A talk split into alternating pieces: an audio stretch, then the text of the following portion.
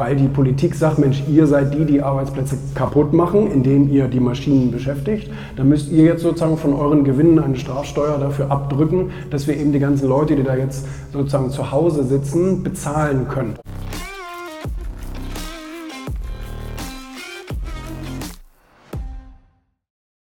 Wir sind ja jetzt bei der Unternehmeroffensive in, äh, in Hamburg von Sven Lorenz und den anderen. Jetzt habe ich vorher noch kurz ein Interview ähm, für deren Videokurs und dann kommt danach der Vortrag und danach machen wir dann noch ähm, äh, eine Top-Expertenverleihung.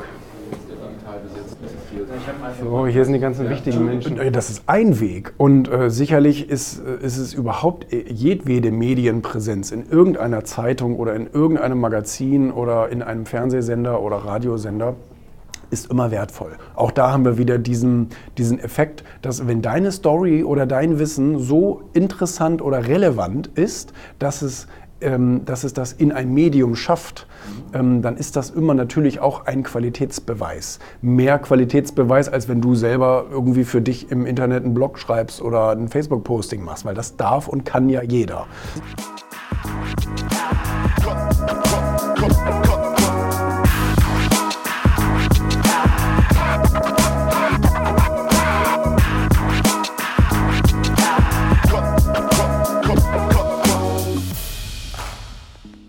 Früher als später. Was machen wir mit den ganzen Menschen?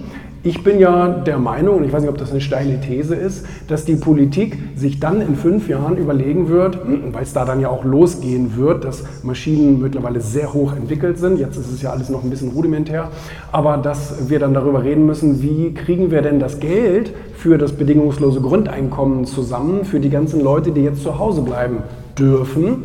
Und, ähm, und das wird ja von uns Unternehmern kommen, höchstwahrscheinlich, weil die Politik sagt, Mensch, ihr seid die, die Arbeitsplätze kaputt machen, indem ihr die Maschinen beschäftigt. Dann müsst ihr jetzt sozusagen von euren Gewinnen eine Strafsteuer dafür abdrücken, dass wir eben die ganzen Leute, die da jetzt sozusagen zu Hause sitzen, bezahlen können. Und das meine ich nicht mal negativ, weil das wird ja ein interessantes Utopia, in dem wir dann leben, weil theoretisch jeder Mensch da draußen mit so einem Grundeinkommen machen könnte, was er will.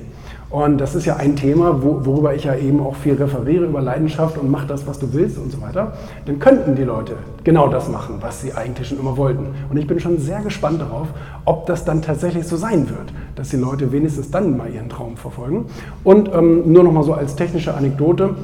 Amazon hat ja vor einiger Zeit ein Patent darauf angemeldet, dir Dinge zu schicken, die du noch gar nicht bestellt hast, aber vorhast zu bestellen.